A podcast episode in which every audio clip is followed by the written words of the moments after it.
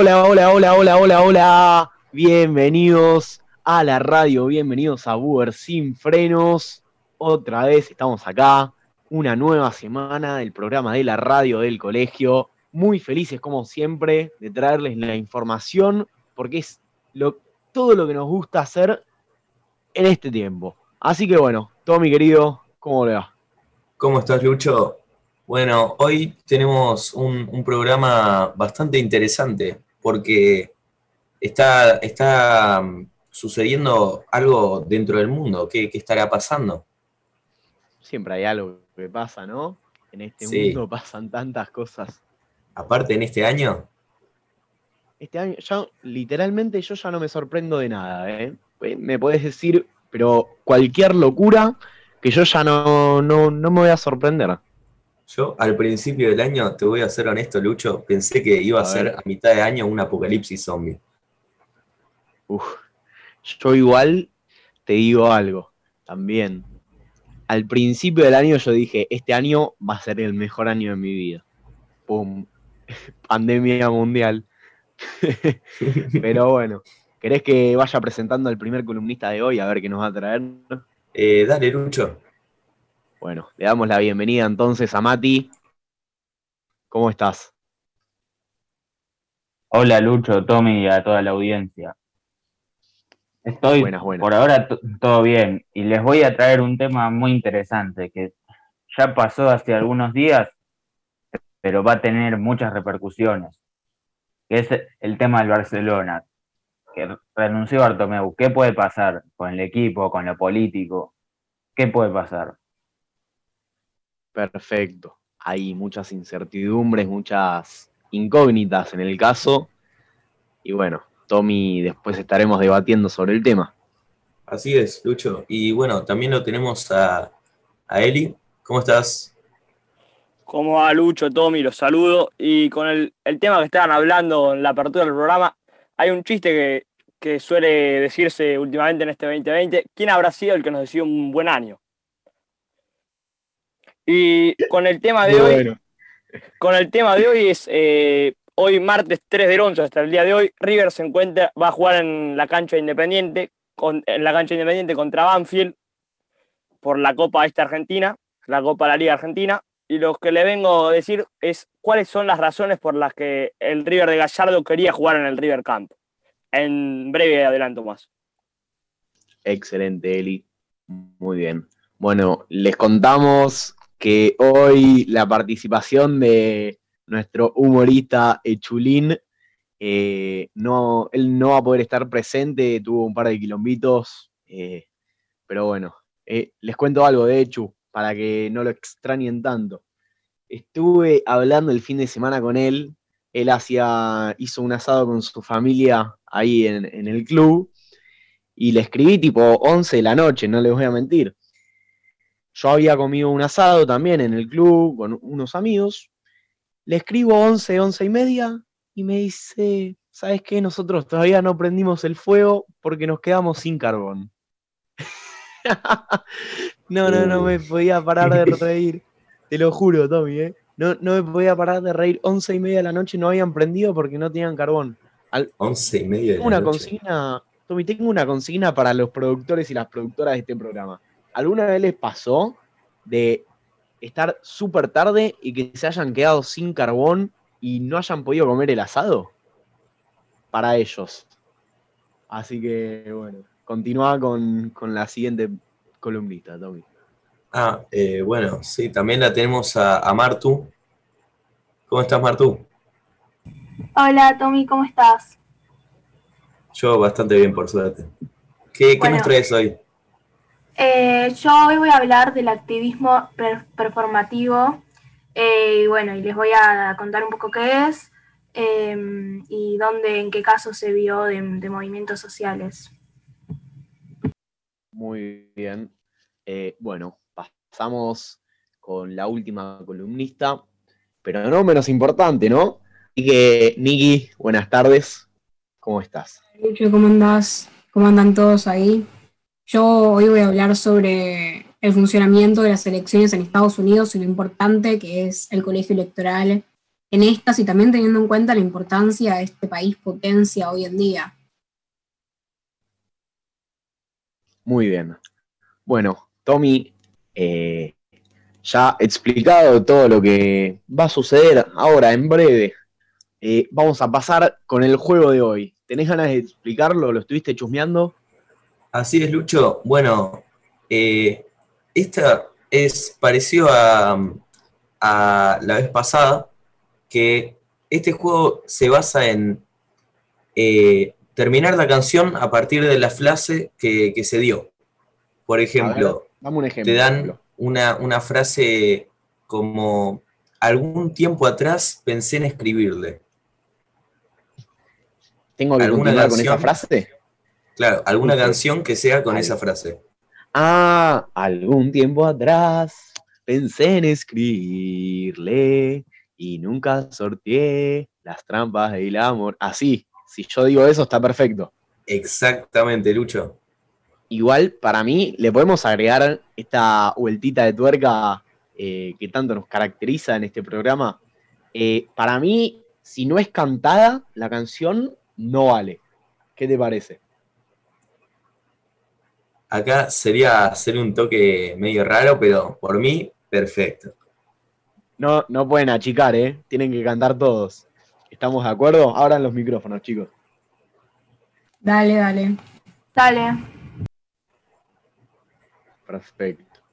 Bueno, ahí más para la parte de, deporte medio que, que no contestaron porque deben estar con miedo, pero bueno, ya vamos a ver qué, les toca. Está bien. Acá estoy, acá estoy. Bueno, eh, ¿querés que empiece con la primera? Vamos para adelante. Eh, dale. Dice, todas las mañanas que viví. ¿Vas vos, Nicky, primera? Uh, justo esta. Todas las mañanas que viví. Dale, dale, dale, dale. Estás ahí, ¿eh? El, ritmo lo tenés. Todo giran y giran. Eh, dale, dale. Se proyecta la vida. Para, Tommy, yo quiero hablar, yo quiero hablar con producción, porque no dijo lo que seguía, pero se cantó toda la canción. Le, puso onda, le puso onda, así que yo, yo digo que vale. De, producción me, pusieron pulgar para arriba. Así que bueno, pasa, pasa. Continúa con la que sigue, Tom. ¿A quién se la vas a hacer? Uh, eh, Martu, ¿te copás? Uh, pará. Eh, bueno, a ver. Dice, yo te quiero con... Ah, ni idea. Em, yo te quiero con... No, la verdad es que de esta no, no tengo idea. Ah, ¿En serio? No, no a, díganme cómo es el ritmo de esta parte, a ver si, si la reconozco. Mira.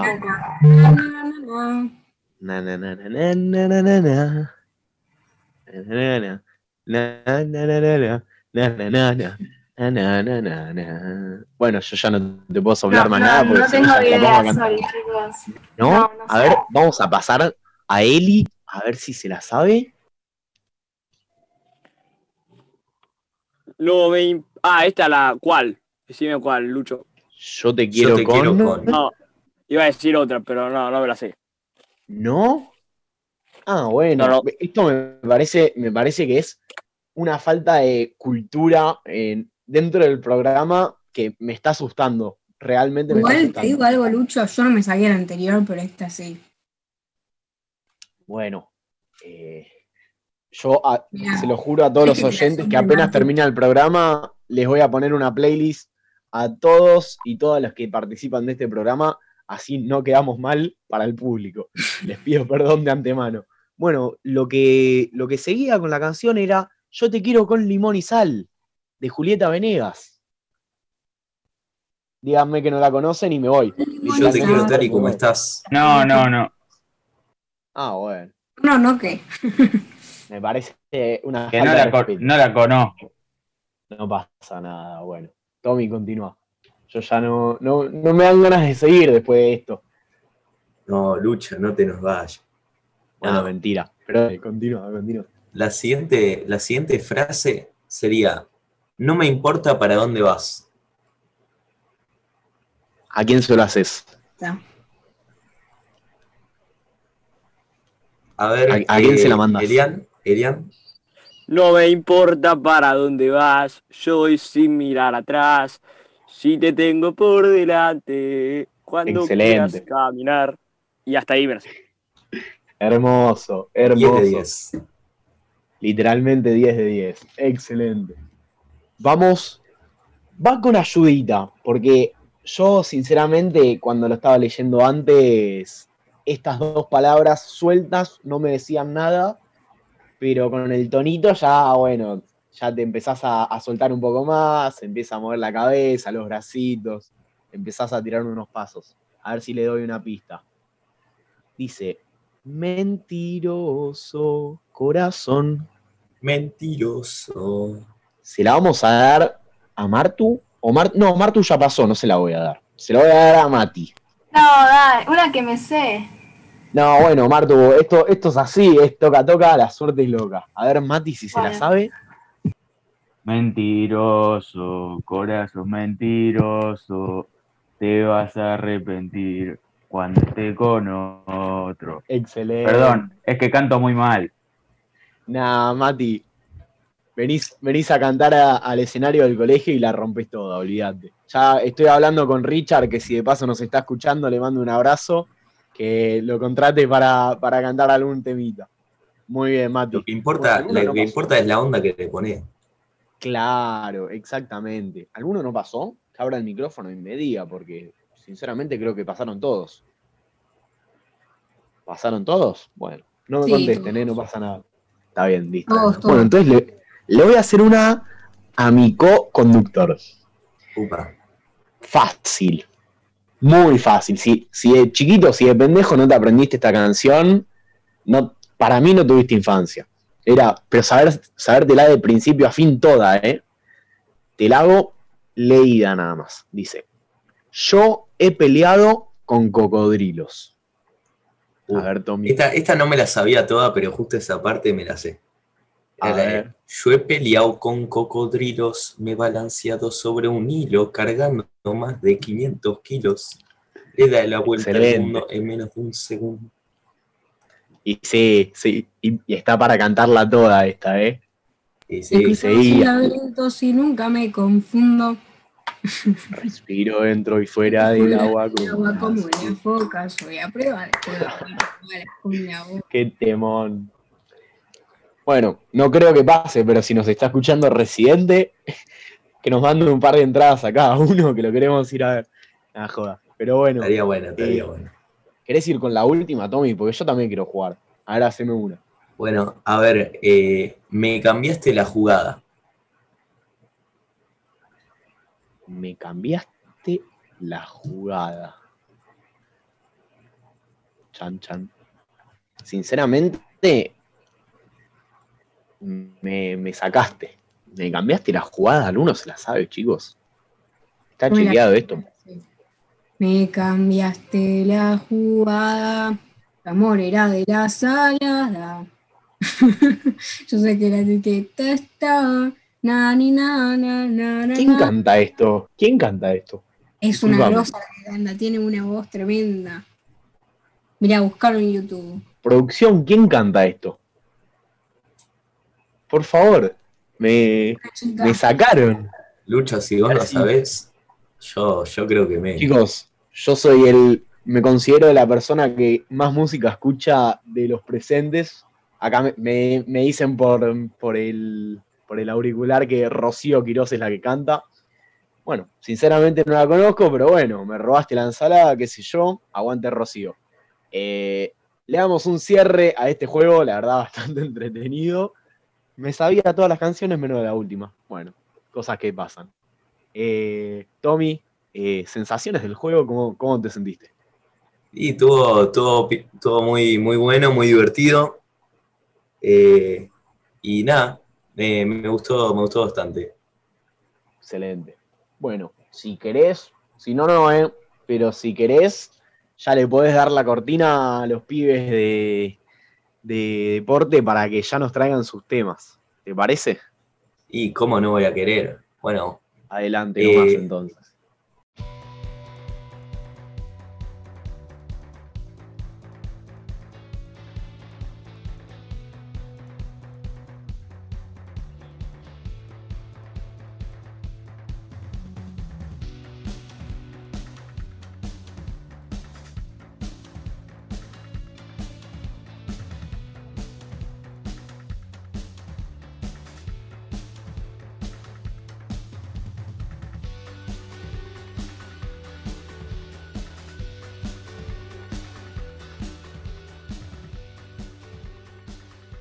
Mati, ¿cómo estás? Hola Tommy, por acá todo muy bien. Y les voy a contar de un tema que ya dije en la introducción del programa, que ya pasó hace algunos días, pero va a tener consecuencias muy fuertes dentro de lo que es el Barcelona. El 27 de octubre, o sea, exactamente una semana antes, antes del día que estamos grabando este programa, renunció el, el ahora expresidente del, del Barça, Josep María Ortomeu. La verdad, a mí me pareció un pésimo directivo por los malos resultados que tuvo el equipo, por ejemplo, haber perdido contra el Liverpool, contra la Roma y el 8 a 2 contra el Bayern Múnich en la última Champions. Les voy a contar un poco de su historia. Bartomeu asumió en 2014 cuando renunció el por entonces presidente del club, que era Sandro Rosell. Bartomeu era el vicepresidente y asumió. Y desde entonces pasaron un montón de técnicos. Por ejemplo, Valverde, Valverde, Setiena, ahora Kuman. No sé si me falta alguno y al final, debido a los malos resultados y a, toda la presión que tenía por parte del equipo, terminó dimitiendo de su cargo. Ahora mismo el Barcelona va a tener que, ahora mismo el Barcelona está presidido por, una comisión gestora que más o menos lo, lo que fue la comisión normalizadora de la AFA hace un par de años hasta que asumió Chiquitapia, más o menos. Es como una, una comisión gestora que se encarga de hacer de presidente interino hasta que se hagan las elecciones, que son en marzo. Y esa comisión gestora está presidida por el señor Carles Tusquet. Las marcas principales que dejó la, la era Bartomeu fue primero los malos resultados futbolísticos que afectaron en gran medida al equipo junto junto con todas las diferencias que tuvo el equipo con los técnicos, los sucesivos técnicos que fueron pasando por el equipo. Por, ejemplo, ya dije Quique Setién, Kuman, Ernesto Valverde. También la piedra más grande que tuvo en el zapato Bartomeu es el tema Messi.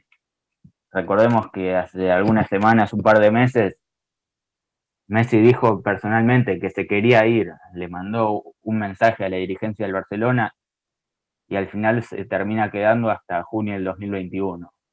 Vamos a ver qué pasa, porque ya se dice que hay ofertas de equipos como el Inter o el Manchester City y el Kun Agüero.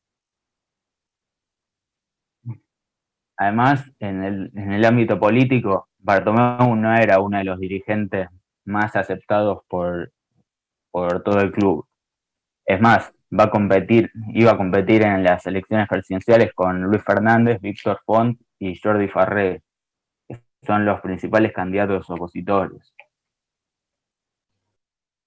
Perfecto. Mati, excelente. Eh, la información, la verdad, el tema está bastante caliente. Eh, más sabiendo que ahora que renunció Bartomeu, a Messi más o menos que le queda toda la responsabilidad encima porque en su momento se había dicho, o él había dicho, que si seguía esta dirigencia era muy difícil la situación en el club. Y nada, ahora que la dirigencia dio un paso al costado, a Lionel no le queda otra que, como siempre y durante toda su carrera hizo, poner, poner frente, poner cabeza y aguantar el tirón eh, y mandarle para adelante como siempre hizo. Así que, ¿algo más para agregar? No, no, no mucho más. Y la verdad no sé si... No creo que Messi haya tenido toda la responsabilidad. Él es, él es como siempre un emblema del club, pero eso no significa que sea la figura principal. Obvio. Bueno, Mati, eh, muchas gracias. Eh, Tommy, opiniones. Alito. Lucho, vos me conocés y sabés que no, no puedo hablar mucho del tema porque. Les, puedo hacer un paréntesis a los oyentes. Tommy es uno de los pies que más copados que conozco, pero le hablas de fútbol y no, no, no sabe lo que es un offside. Pero yo, yo lo quiero mucho. Está muy bien. Pero bueno, eh, ¿querés continuar con Eli? Mándale, mándale el mensajito para que venga. Bueno, Eli, ¿estás ahí? Estoy acá, eh, Tommy, ¿cómo va? Lucho, Tommy, ¿cómo va? Queridos oyentes. Y en base al tema este que aconteció en el programa, me cambiaste la jugada de Rocío Quirós, el que se podría, que podría cantar el tema es River, porque claramente le cambiaron la jugada a River y River ya pensaba jugar en el River Camp y ya tenía los carteles de la liga y todo. Y Tapia, el viernes, el Chiqui Tapia había dado el, el, ok, había dado el ok. Y el sábado, a pocas horas antes del encuentro contra Banfield, el encuentro oficial, porque ahora este martes se reprogramó para justamente hoy, martes 3 de noviembre. Y de paso dejó un punto importante de cara al torneo este que se viene, que ningún equipo argentino puede jugar en su campo de entrenamiento. Y les vengo a contar que también, ¿por qué River solicitaba jugar en el River Camp? Uno de los motivos es que el Monumental está en remodelación, está, lo están arreglando, y hasta febrero no va a tener, no va a tener Monumental River, y los cambios van a ser césped de nuevo, 95% natural y 5% sintético. La pista de atletismo, que se la, vinculaba a River con la, la, pista de atletismo, ya no va a haber más.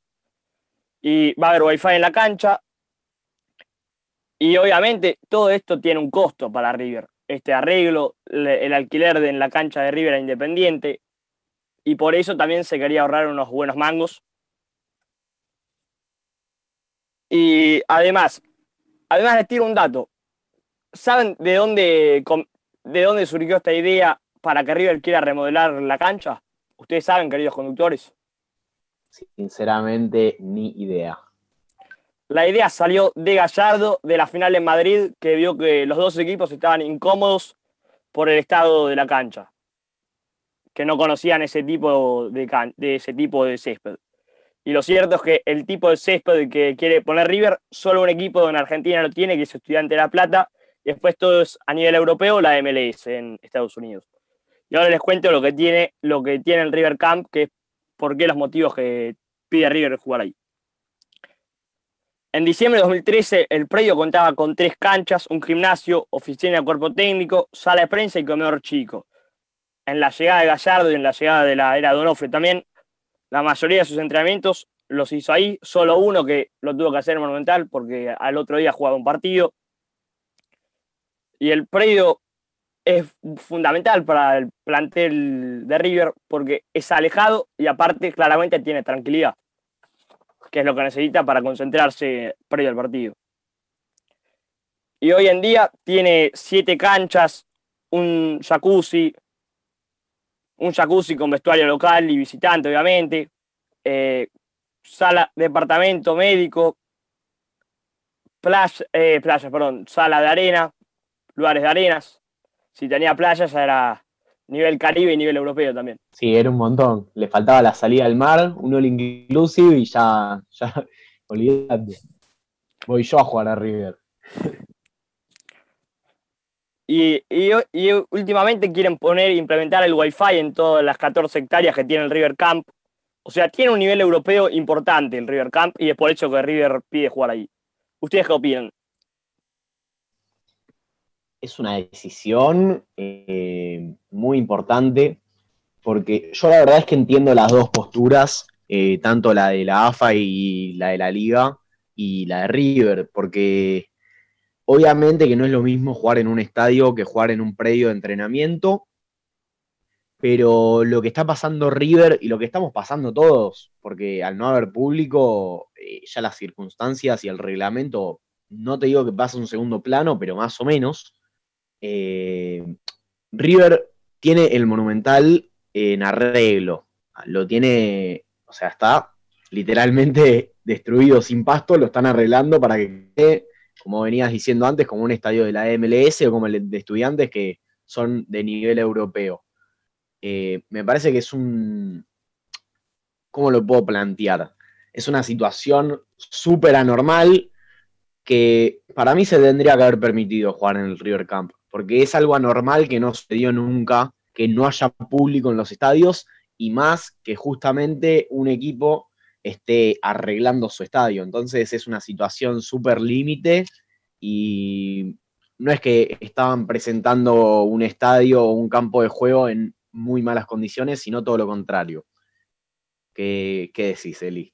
Vos qué sabes. Yo, yo opino que la verdad River tiene que jugar ahí porque primero pensar en lo económico que River gasta un montón de plata en el alquiler independiente y ahora también River estaría, estaría pagando igual Independiente, solo le tiene que pagar River eh, la apertura de la cancha, o sea, hizo una especie de, no sé llamarlo donación, pero una especie de eso.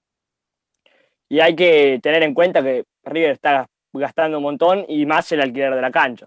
El alquiler, perdón, el, arreglo de la cancha. Clarito. Bueno, Eli, Mati, muchas gracias. No, espera, espera. A ver, Mati. Diga, diga nomás. Ah, yo creo que esta situación, el no haber nunca un acuerdo entre la AFA y por, por consecuencia la Liga y River, demuestra qué, mal que está el fútbol argentino a nivel dirigencial. El doble comando que surgió hace algunos años con la, disuelta Superliga, demuestra el liga en el que estamos envueltos los argentinos en cuanto al fútbol. Totalmente de acuerdo, Mati. Eh, la verdad es que es una vergüenza uno a ver, Eli. Sí, además, una de las razones por la que no le permitieron a River usar el River Camp era porque le quita seriedad. Y yo veía en la transmisión el partido de gimnasia y atrás se veían los caballos de la policía. O en la cancha de Argentino se veía una escalera al lado. Eso me parece que es poca seriedad con el River Camp. Pero ahí ya, ese tema ya es, o sea, te estás metiendo con el estadio de gimnasia. No es que o sea, para mí eso ya es otra cosa aparte. Pero bueno, son argumentos que podríamos estar discutiendo toda la tarde. Pero volviendo al tema de Mati, para Mati un segundo, volviendo a tu tema, eh, uno sinceramente no sabe cómo va a ser el próximo torneo. No tiene las fechas de cómo va a terminar este. es todo muy improvisado, viste, muy a pulmón, y uno así no, no puede hacer planes para el futuro, porque imagínate que hace un año, año y medio, se había planteado el proyecto de la Superliga, y duró lo que duró, un año, año y medio, y ya volvimos todo para atrás, y que no hay descensos y esto y lo otro, y la verdad es que no se puede hacer un torneo serio. Pero bueno, chicos, eh, muchas gracias, eh, posta. Ahora sí, Tommy, no te digo que hagas una síntesis, porque capaz de la mitad de las cosas ni la entendiste. Casi nada. Pero bueno, los, viste, viste metidos a los chicos, los viste explicando bien. Sí, sí, sí. Me, me gustó bastante. Excelente. Eh, yo, de a poco voy entendiendo un poco más, me estoy adentrando un poco más. Excelente. Muy bien.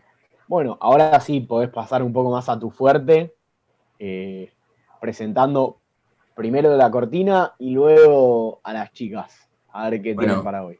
En instantes nos, van a escuchar que tenemos eh, algunos temas bastante interesantes para, para hablar con las chicas.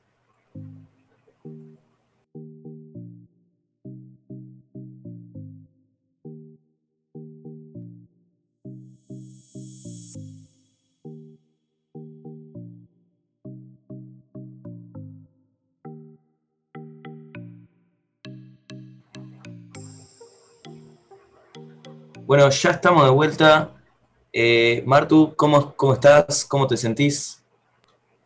Hola, hola a todos. Bueno, yo estoy muy bien. Eh, hoy traigo un tema un poco más corto, pero que me resulta interesante. Eh, voy a hablar del activismo performativo, eh, que bueno, es básicamente un tipo de activismo que se basa únicamente en el beneficio propio, como seguidores, empatía social, likes, comentarios y bueno, fama. bueno, se enfoca más en eso que en la devoción verdadera a una causa en específico. Y esto se ve mayormente en las redes sociales con movimientos eh, justamente sociales en los que las personas o influencers publican eh, contenido sobre esto, em, pero en realidad medio que no les importa tanto.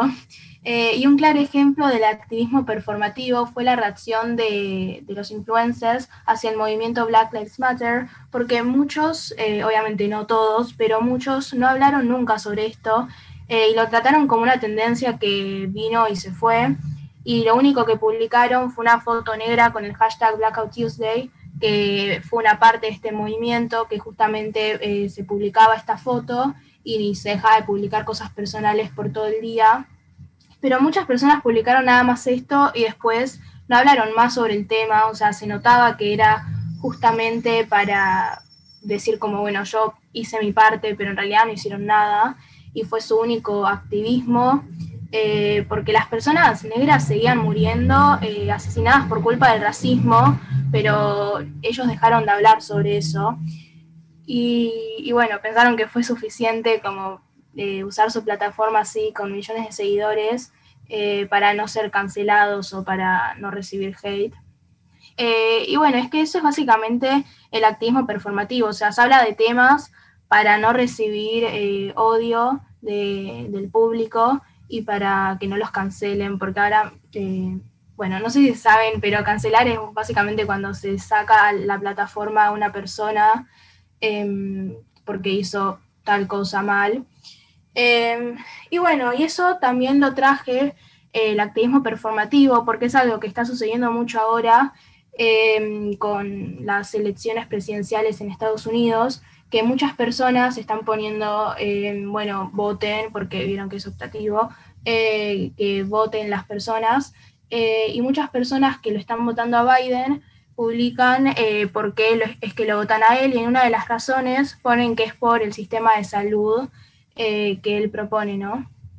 Y después uno ve, o sea, yo veo, entro al Instagram de esa persona que pone eso, y veo que salen a fiestas, obviamente sin barbijo, sin distanciamiento, en uno de los estados con más casos, si no es el que más, que es California, eh, que hubo un momento, no sé si ahora sigue, pero hubo un momento en el que las fiestas estaban prohibidas y la gente tipo seguía saliendo eh, y, bueno, eran fiestas con cientos de personas y nada, y lo publican en sus historias, entonces uno ve y se da cuenta de que en realidad no les importa a la gente o la salud de las personas porque, eh, o sea, podés contagiar a los demás y, nada, después como que estás, estás pidiendo que, voten a alguien por justamente eh, la salud de las personas. Igual, obviamente esa no es la única razón, pero bueno, es una de las razones por las que piden eso.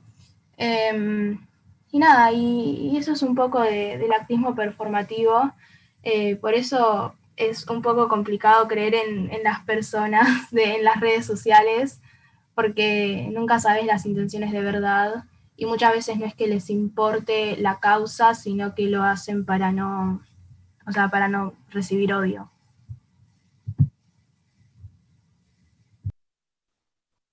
Muy bien. Eh, bueno, la verdad yo no sabía mucho del, tema, eh, súper completo.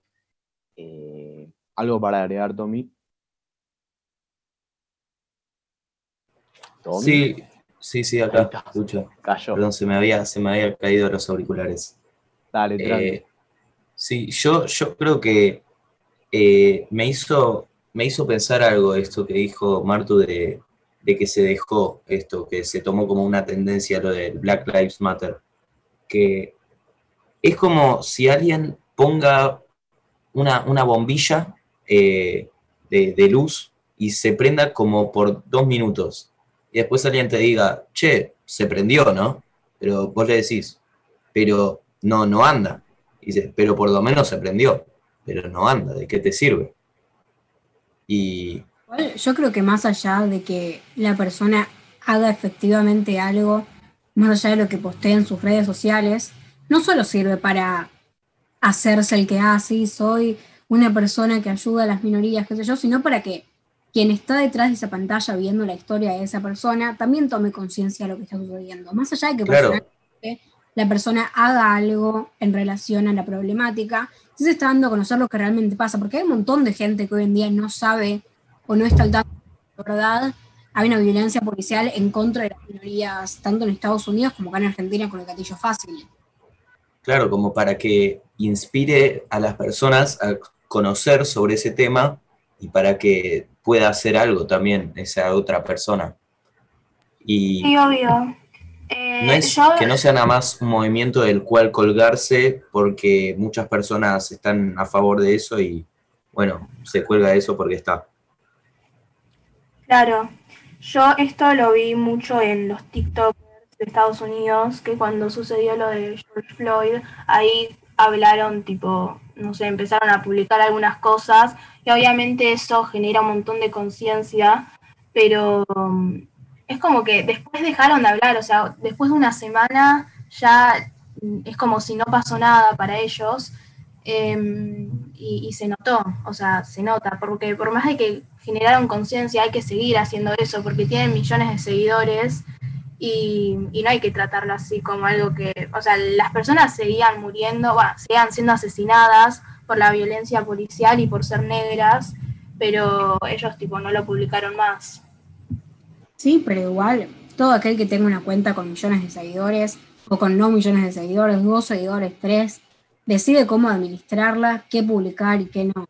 Si uno se quiere sumar a poder concientizar lo que está sucediendo, bien vos crees que es lo correcto concientizar que tus, las personas, tus seguidores que están por detrás de eso se enteren y que quizá quien esté detrás también vaya a la marcha diciendo, ah, mira lo que está pasando, yo también quiero sumarme a esto y alzar mi voz. Y si después la persona que lo publicó en una primera instancia ya cree, o uno, no sé, que no es necesario, dos, no lo quiere hacer, tres, no hay un beneficio por detrás a nivel económico, también está bien y es aceptable. Totalmente. Bueno, eh, ¿Algo más para agregar, Martu? ¿O ya dijiste todo lo que tenías que decir? Sí, sí. Excelente. Bueno, muchas gracias. Ahora sí, le damos el pie a Nikki. Te iba a decir que eras la última que iba a participar en el programa, pero leyendo el cronograma del día de hoy, hay alguna sorpresita que otra después. Así que bueno, los vamos a dejar con la duda. Así que quédense hasta el final, que va a estar muy bueno. Nikki. Hola, ¿cómo andan? Bueno, con eso que dijiste, supongo que ya todos están con intriga.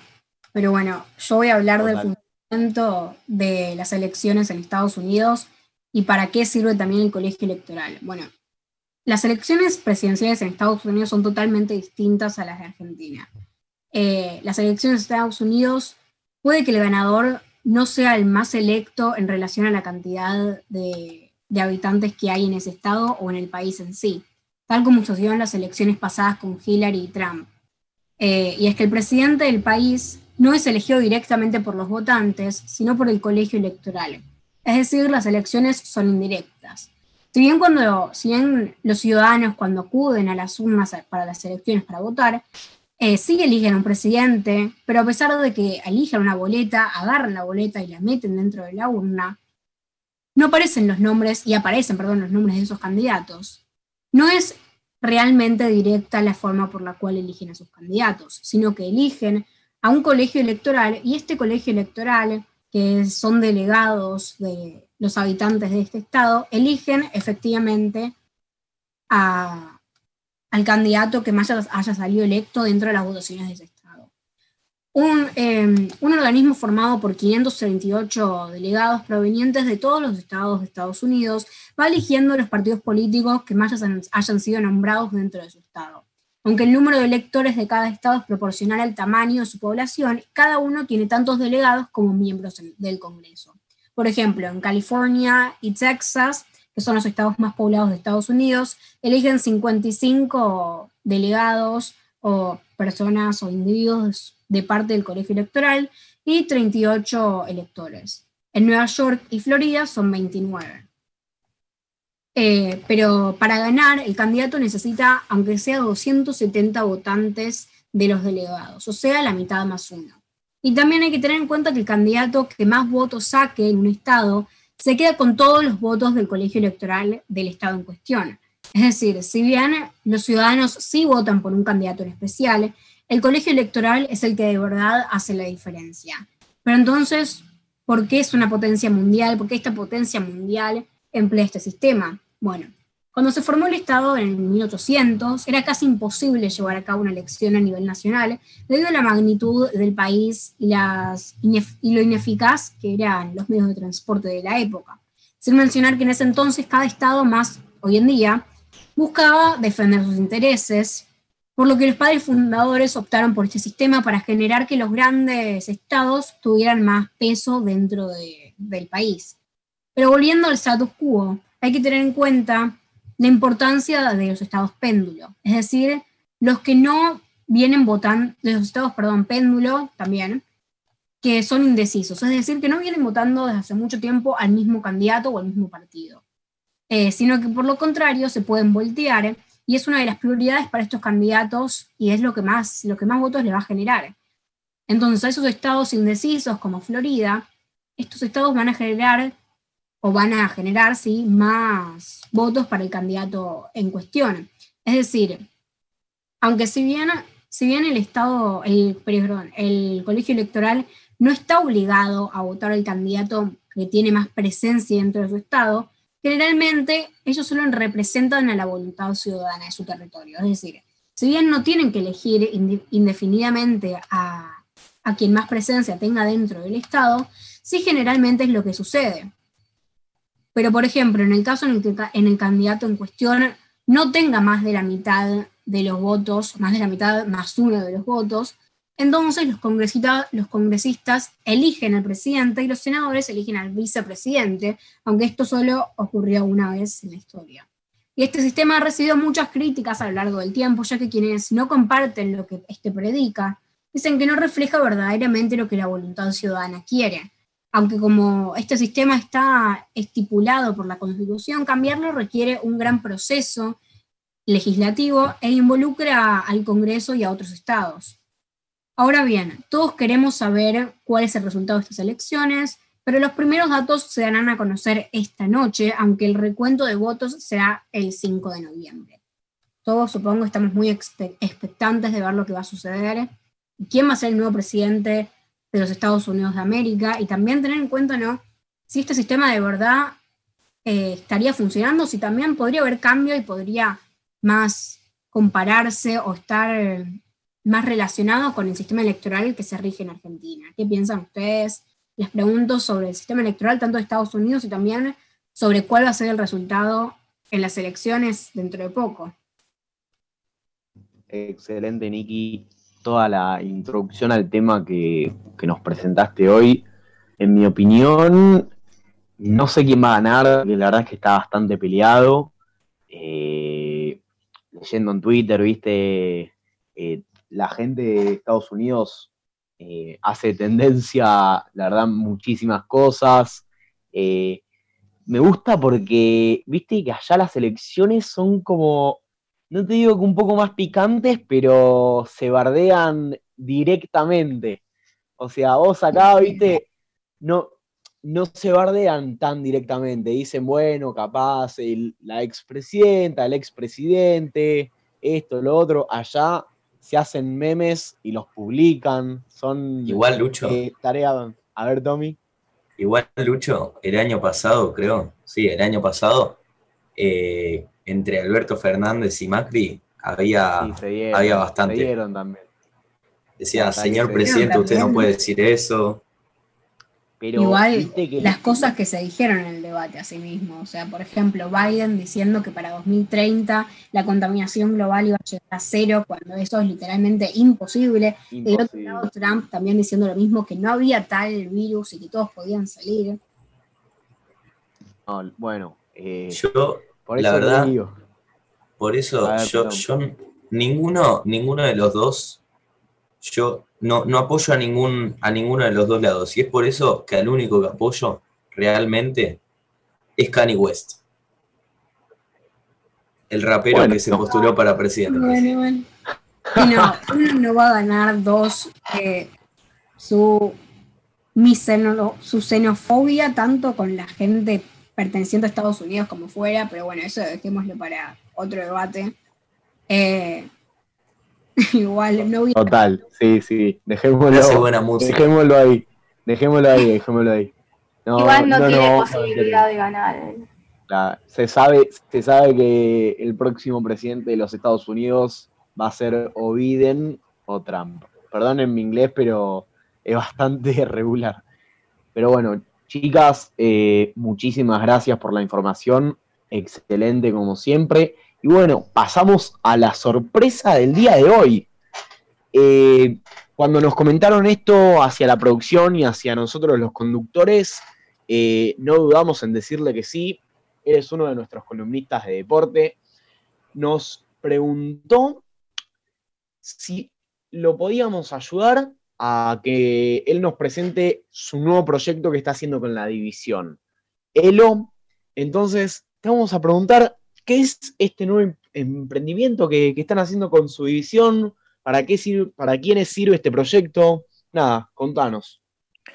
Eh, Lucho, Tommy, de vuelta, los saludo de vuelta.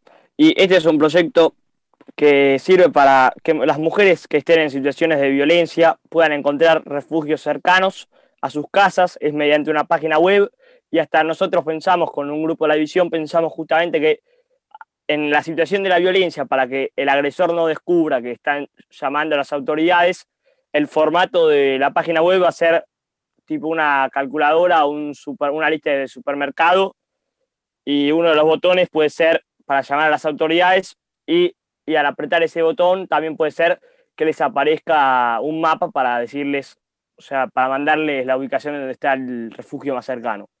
Excelente. Perdón, eh, ¿página web o app? Página web, página web. Y me olvidé de decirles la, red, o sea, Instagram, tenemos un Instagram que es guion bajo mujeres en red.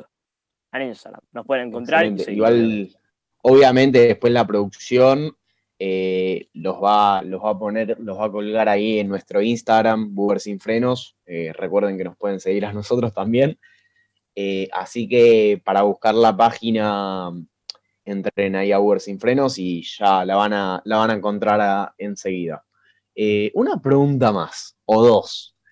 Eh, ¿Cómo es el formato de la página web? Es una, puede, ser, puede llegar a ser una lista de un mercado con los precios y cada, cada precio, cada producto tiene su función. Una es mandar un formulario, puede ser, la estamos pensando bien, o obviamente alertar a las autoridades, mandar un mensaje por privado y eso. Y obviamente, previo a esto, pedimos que nos, nos manden la información de cada uno y obviamente sin mentir, porque viste que hay algunos que te mienten y te pasan información falsa, acá es de riesgo de vida. O sea, pedimos la ubicación real. Excelente. ¿Cómo me dijiste que se llamaba la página del Instagram? El Instagram es guion bajo mujeres en red. Perfecto. Eh, sinceramente, hermosa movida. Eh, Súper piola que, pueda, hayan podido pensar eh, semejante actitud y, o sea, que les nazca esto de querer ayudar siempre y más en, este, o sea, en este mundo tan loco y tan... Yo, yo mucho no puedo hablar, capaz le puedo preguntar a, a las chicas que están acá presentes que nos pueden ayudar un poco más, pero en este mundo que tantas cosas nos cuentan y tantas cosas nos llegan de casos y cosas que, le pasan. Eh, me, me parece excelente que hayan podido iniciar con, este proyecto que sinceramente le dando para adelante porque eh, va a ayudar a un montón de personas. Eh, Muchas gracias. Para? No, nada, palabras de agradecimiento a todos ustedes por darme este espacio para brindar la información. Más Siempre. época de pandemia. Las denuncias 144 aumentaron un 39%. Y lo que mucha gente no sabe es que no necesariamente tienen que ser denuncias, llamar al 144, no necesariamente se igual a denunciar algo, sino buscar apoyo con la gente que atiende o buscar respaldo en ellas. ante una situación de violencia en la casa. Totalmente. Igual, eh, nada, eso, cualquier cosa siempre no está de más llamar, eh, no está de más consultar con, ya sea, no, con, no necesariamente con el, con el número que dijiste anteriormente, sino capaz con algún amigo, preguntar si está bien que pasen determinadas cosas. Eh, nunca está de más moverse, activarse en ese sentido. Y bueno, muchas gracias por buscar el dato, Nicky, recién. Excelente. Eh, bueno, damos, pasamos ya al final de este programa. Recuerden que ya nos quedan poquitos. Tommy, ¿qué pensás de lo que pasó hoy? Estuvimos movidito, movidito. Bueno, hoy la verdad, Lucho, fue, fue digamos, un, periodo de tiempo bastante, bastante cambiado, con, con muchos, muchos temas para los cuales hablar. Y, nada, esto, esto está bueno. Tocamos todos los temas hoy, la verdad. Todos los temas. Pero bueno, recuerden que nos pueden escuchar por Spotify, nos pueden escuchar por YouTube síganos en nuestras redes sociales, Uber Sin Frenos. Eh, nosotros seguimos acá, seguimos peleándola desde nuestras casas, apoyando, siguiendo, mejorando, aprendiendo, estudiando, leyendo, haciendo todas las cosas que podemos para seguir pasándola, seguir progresando, seguir aprendiendo y sobre todo aprendiendo a escuchar también, ¿no? Uno, una de las, para cerrar, una de las cosas que, aprendí en este tiempo de cuarentena es que uno tiene dos orejas y una boca, dos oídos y una boca. Lo que nos quiere decir esto es que primero para hablar hay que escuchar y hay que escuchar a los que saben.